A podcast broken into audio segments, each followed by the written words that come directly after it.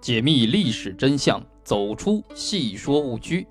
大家好，欢迎收听《正说唐朝二十一帝》。武帝武宗，武宗生于元和九年六月十一日，本名李禅，临死前十几天改名李炎。武宗继位的过程，正是文宗继位的重演。文宗继位以后，一度想立长兄敬宗皇帝的儿子晋王溥为嗣。不幸的是，晋王溥于太和二年六月五岁时夭折。文宗追赐他皇太子的名号，一直到了太和六年十月，他立了自己的儿子鲁王永为太子。第二年八月举行了册礼。文宗的杨妃不满意太子永，一直谋求废掉他。因为朝廷上阻力重重，没有成功。但太子勇在开成三年十月暴死，使此事画上了句号。太子的死使文宗很是伤感，认为自己枉为天子，却不能保全儿子的性命。他除了追赐儿子为庄客太子外，还把火气发到太子身边的工人身上。从此，文宗也抑郁成疾。开成四年十月，文宗没有同意杨妃立弟弟安王荣的提议，而是立了敬宗的第六子陈王成美为太子。还没有来得及行册礼，文宗就一病不起了。开成五年正月初二，文宗密旨宦官枢密使刘弘毅与宰相李煜等奉太子监国。但是神策军左右护军中尉裘世良、于弘志为贪拥立之功，以太子年幼多病难当重任为由，提出重立皇太子。宰相李煜据理力争，也奈何不了手握神策军的裘世良、于弘志。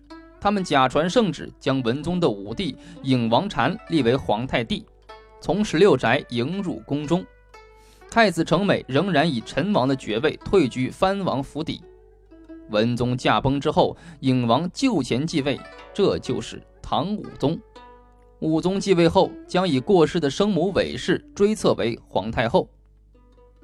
武宗身材高大，性格豪爽。他继位这年已是二十七岁。多年来，他迷信道教，周围经常有一批道士相往来。比起纯粹生长在深宫中的王子来说，他多了一些观察社会的机会。与文宗不喜欢声色歌舞不同，武宗经常骑马游乐，还常常带着他宠爱的那位邯郸武技出身的王才人到教坊饮酒作乐，与乐人谐戏，就好像老百姓家的宴席一般。但又和敬宗无节制的游乐不同，武宗并没有沉湎其中，声色自娱过程中，他时刻保持清醒的头脑，没有因此误了国家大事。他读书虽然不如文宗，但是他更能知人善任，而且也似乎少了一些书生意气和迂腐，能够面对现实。很多时候，他敢于向宰相当面认错，尤其是他信任和重用李德裕，使得他们君臣在会昌年间内忧外患交织的时刻，能够沉着应付，渡过难关。武宗继位之初，在裘世良等人的胁迫下，大开杀戒。文宗的妃子杨氏、陈王成美、安王荣等潜在的政治对手均被赐死。在开成五年八月为文宗举行的安葬典礼上，裘世良又把枢密使刘弘毅等杀死，以解除对其权势所造成的威胁。宰相李煜、杨嗣富被罢相，贬往外地。武宗本来已经下令将二人处死，但在李德裕的强烈请求下，赦免了他们的性命。裘世良等人因有拥立之功，在朝廷上很是跋扈。他们见皇帝十分信任李德裕，便想给他一个下马威，却被武宗巧妙地化解了。会昌三年，裘世良以老病为由提出退职，武宗也就顺水推舟解除了裘世良的军权。裘世良在手下宦官送他退居私邸时，曾经对这些人有过一段绝妙的表白。裘世良说：“诸君善事天子，能听老夫一句话吗？”众人唯唯诺诺。他说：“天子不可令闲暇，一有闲暇，必定读圣贤之书，见儒学之臣，就会听到大臣的劝谏，天子就会因此而置身虑远，就会减少玩乐，放弃游幸而专心理政，我等所受的恩宠就会变薄，而权力就会变轻了。为诸君考虑，最好的办法莫过于广植财货，多养鹰马，每日以打球、狩猎、声色迷惑天子心智。越是极尽奢靡，就会越使天子喜悦，他就会越不知道停息。这样一来，天子必定排斥经术，倦怠政事，我等就可以万机在手，恩泽权利，还愁不牢固吗？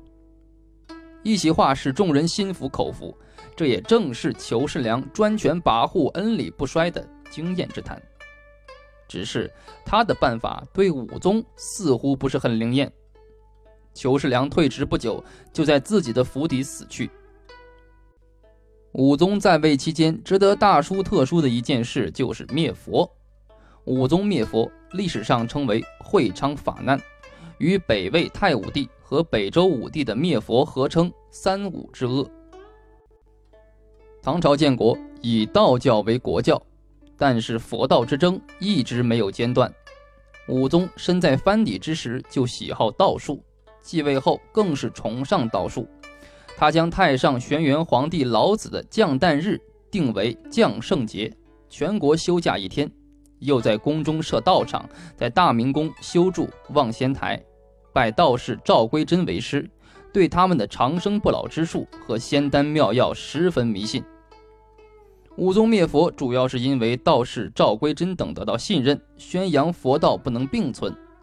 武宗也认为佛僧的存在影响了他修炼成仙。当时的道士还散布舆论说：“李氏十八子昌运方尽，便有黑衣天子李国。”他们解释说：“黑衣者僧人也，就是说僧侣将取代李唐国统。”这样的情况下，武宗灭佛就理所当然了。据说，为了维护道教，天下不准使用独角车，这是因为独角车会碾破道中心，会引起道士心不安。为了防止黑气上升，以防止黑衣天子出世，武宗还禁止民间豢养黑色的猪、黑狗、黑驴、黑牛等。这些说法未必可信，但是反映了武宗大举灭佛时的心理状态。从会昌二年十月起，武宗下令，凡违反佛教戒律的僧侣必须还俗，并没收其财产。这期间，有个僧人自称能够做到剑轮，并能打败敌军，武宗准许他试做，结果不能做成，就把他杀了。此后，武宗陆续下令限制佛寺的僧侣人数，不得私自剃度，限制僧侣蓄养奴婢的数量，很多寺院被拆毁。大量的僧侣被强迫还俗。会昌四年二月，武宗降旨不许供养佛牙，同时规定代州五台山及四周普光寺、终南山五台寺、凤翔府法门寺等有指佛骨之处，严禁供养和瞻仰。如有一人送一钱者，被杖二十；若是僧尼在这些地方受一钱施舍者，被杖二十。到会昌五年，又开始了更大规模的灭佛。他下令僧侣四十岁以下者全部还俗，不久又规定为五十岁以下。很快，连五十岁以上的如果没有四部的度牒，也要还俗。就连天竺和日本来的求法僧人也被迫还俗。日本猿人和尚在他写的《入唐求法巡礼行记》中，详细记录了这次法难的情况。根据武宗的旨意，这年秋七月，裁并天下佛寺，天下各地上州留寺一所，若是寺院破落不堪，便一律废毁；下州寺院全部拆废。长安和洛阳开始允许保留十寺，每寺僧十人，后来又规定各留两寺，每寺留僧三十人。京师左街留慈恩寺和建福寺，右街留西明寺和庄严寺。天下各地拆废寺院和铜像钟盘所得金银铜，一律交付盐铁使铸钱，铁则交付本州铸为农器。还俗僧侣各自放归本籍，充作国家的纳税户。若是外国人，送还本处收管。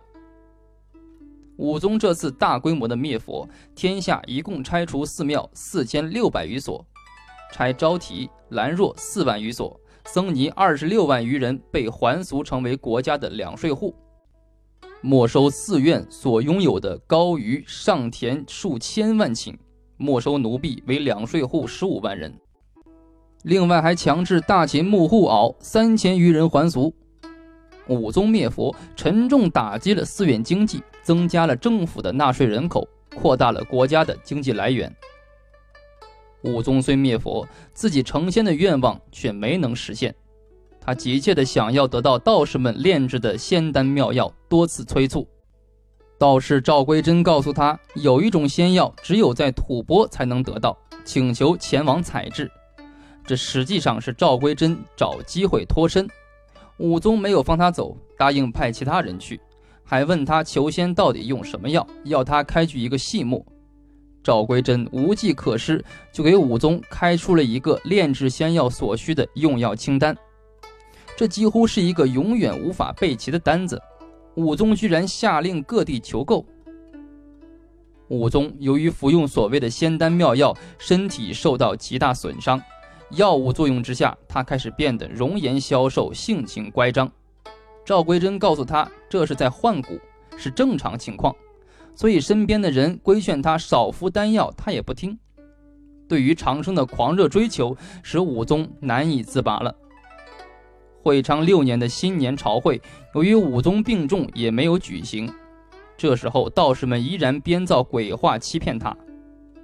他们告诉武宗，生病是因为皇帝的名字禅从水，与唐朝崇尚土德不合，土生水，禅名。被土德所克制，所以不利，应该改名为炎。炎从火，与土德相合，可以消除灾祸。然而改名并没有给他带来鸿运，且病情日渐加重，旬日之间口不能言。宰相李德裕请求觐见，也没有得到允许。会昌六年三月二十三日，即改名之后的第十二天，宫中就传出了武宗驾崩的消息。他的妃子王氏迅捷自缢而死，武宗成为太宗、宪宗、穆宗、敬宗之后又一位因为服食仙丹妙药而死的皇帝。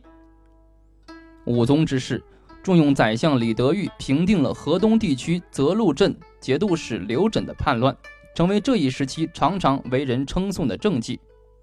不过，从宪宗元和时期延续下来的朝廷官员的朋党之争仍然十分激烈。穆、敬、文、武诸朝逐渐形成了所谓的牛李党争。牛党一派以牛僧孺为首，主要成员有李宗闵、杨嗣富、李煜等；李党一派以李德裕为首，主要成员有郑谭等。牛李两党在出身上，前者重进士，后者重门第。在朝廷议政之际，两党成员往往互相攻击，意气用事，是非风起。他们之间似乎也没有原则性的政见分歧，无疑进一步加深了唐朝政治的危机。文宗曾经叹息：“去河北贼非难，去此朋党实难。”不过，李德裕主张对藩镇武力讨伐，派兵戍守边境，支持武宗的治国理政，给当时的朝廷带来了一些新内容。难能可贵的是。他还能够在武宗面前替牛党的杨嗣富、李煜求情，说明了李德裕的个人政治魅力。所以，李德裕在宣宗时期被罢贬到崖州时，有“八百孤寒旗下泪，一时回首望崖州”的说法。这一场历时达四十年之久的党派之争，最终以李德裕的贬死而告终结。然而，这一天的到来已是宣宗大中年间了。经历了晋、文、武三朝天子以后的宣宗时期，又将是一个怎样的面貌呢？